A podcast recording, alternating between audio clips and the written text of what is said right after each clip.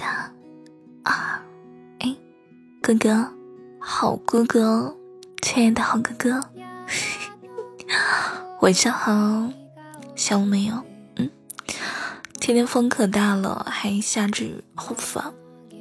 不知道你那里天气怎么样呢？好久都没有听这首歌了，这首歌的名字叫《今晚月色真好》。哥，陪陪我吧。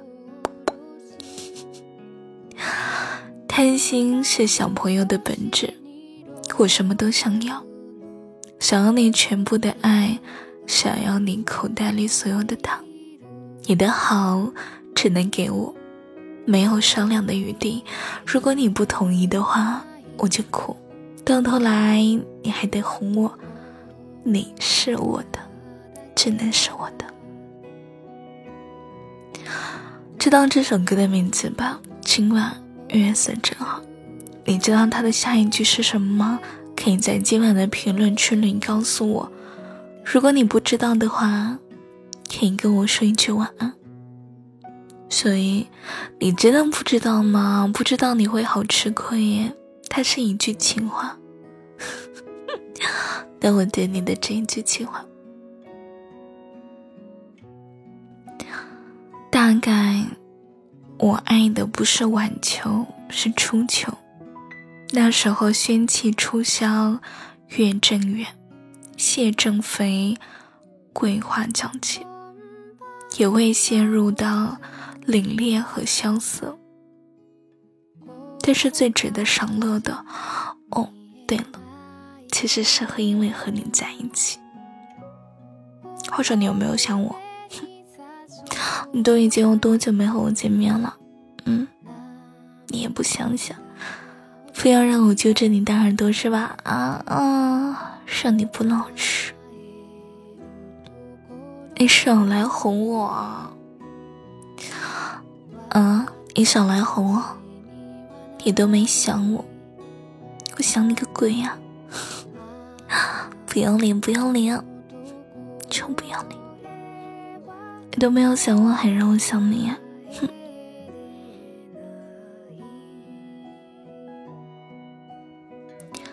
喜欢你的理由，嗯。那肯定是因为你呀，就是你呀。除了这个，还有别的理由吗？如果我能知道原因就好了，那我就能够找到不喜欢你的办法了。那你要我喜欢你还是不喜欢你？嗯。哎，宝贝，今天晚上我们早点睡觉，好不好？今天晚上我们不是讲的小兔子和小狐狸的故事，今天晚上我们讲的是熊先生的故事。把你的眼睛给闭上，我们都在被窝里讲故事。我先把灯给关了。咚，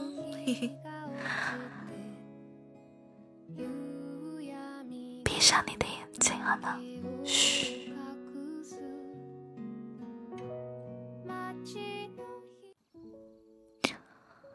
熊先生一直都是一个人，但是他从来不觉得孤单，从来不会觉得难过，自然也不知道什么是开心，从来都是不悲不喜，不烦不闹，从来都是一个人。熊先生一个人住在偌大的森林里。他画了一个不大不小的圆，套牢了，画牢了心。天亮了就起床，一个人吃饭，一个人散步。有时候夜幕挂满星星的时候，他会抬起头来望着天空发呆。他看见过很多的星星在坠落，划过心境。那么短暂而惨烈，没有感慨，没有好奇，然后又一个人静静的睡去了。那一天，一样的阳光明媚，一样的天空，一样的心情，仿佛也会像平日一般安稳度过。一阵微风，不远的树林发出了沙沙的声音。没有谁在意，却只是在下一秒，一个欢快的声音划过平静。你好，请问你是这儿的主人吗？望着眼前的声音，逆光给容白镀了金边儿，那么不寻常，对，不寻常。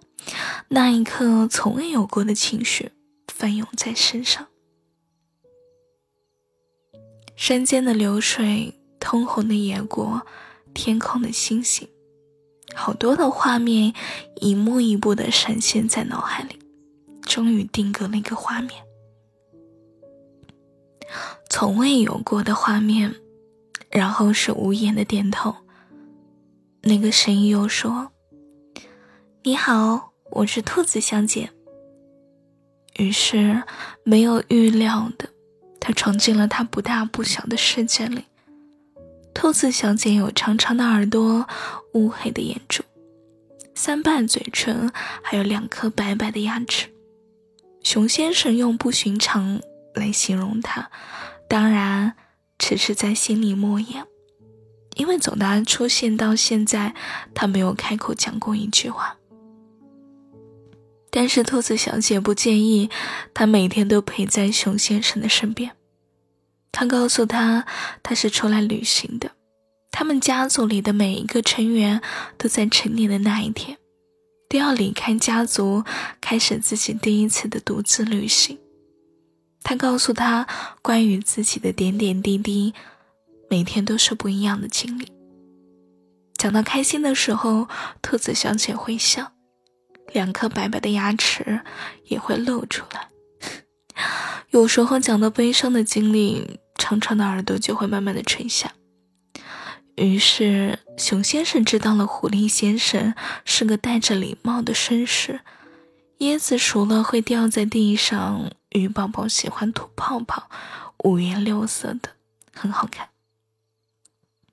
可是，却依然和从前一样的不悲不喜，不言不语。兔子小姐依然对自己说：“没关系。”一样的陪在熊先生的身边，一样的讲述着自己曾经度过的每一天。这次说到了彩虹溪水。那是兔子小姐的家乡，听说那里有一种果子是七种颜色的，他们叫它彩虹果。彩虹果很甜，很好吃。孔雀姐姐的尾巴很漂亮，松鼠妹妹的家在树洞里。兔子小姐仔细的细说着，生怕漏了点滴，可是却没有发现，当他说到大象先生爱着河马先生。啊不，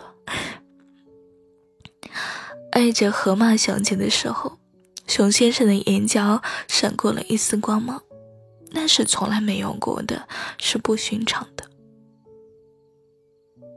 太阳依旧升起，熊先生揉了揉惺忪的眼睛，漫不经心的扭头瞥了一下不远处的地方，不知道是什么时候养成的习惯，一开始每次都是他先醒过来。然后轻轻地坐在他旁边的草丛上，直到他醒过来。